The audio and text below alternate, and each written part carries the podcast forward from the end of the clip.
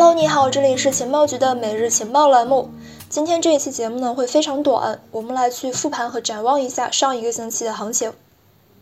三月十七号，美联储呢宣布将基准利率上调二十五个基点，这个呢是二零一八年十二月份以来首次加息。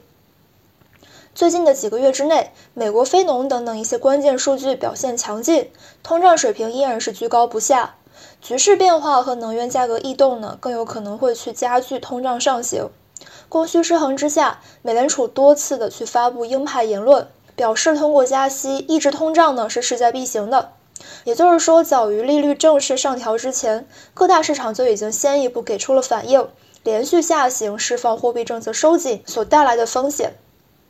这一次二十五个基点的加息幅度呢，并没有超出市场预期，所以说比特币呢在短时下杀之后快速反弹，目前是在高位窄幅整理，表现呢是比较温和的。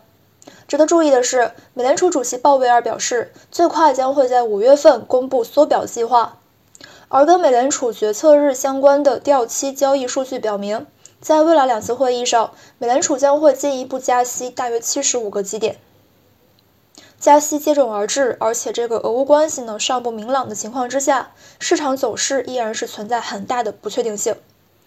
当然了，如果局势完全企稳，全球投资者呢将会首先考虑对抗通胀，到时候比特币的抗通胀能力呢将会去压过其风险属性，或许会成为一个比较不错的资产配置选择。好的，那么以上呢就是上一周的一个简单复盘，感谢收听，下一期见，拜拜。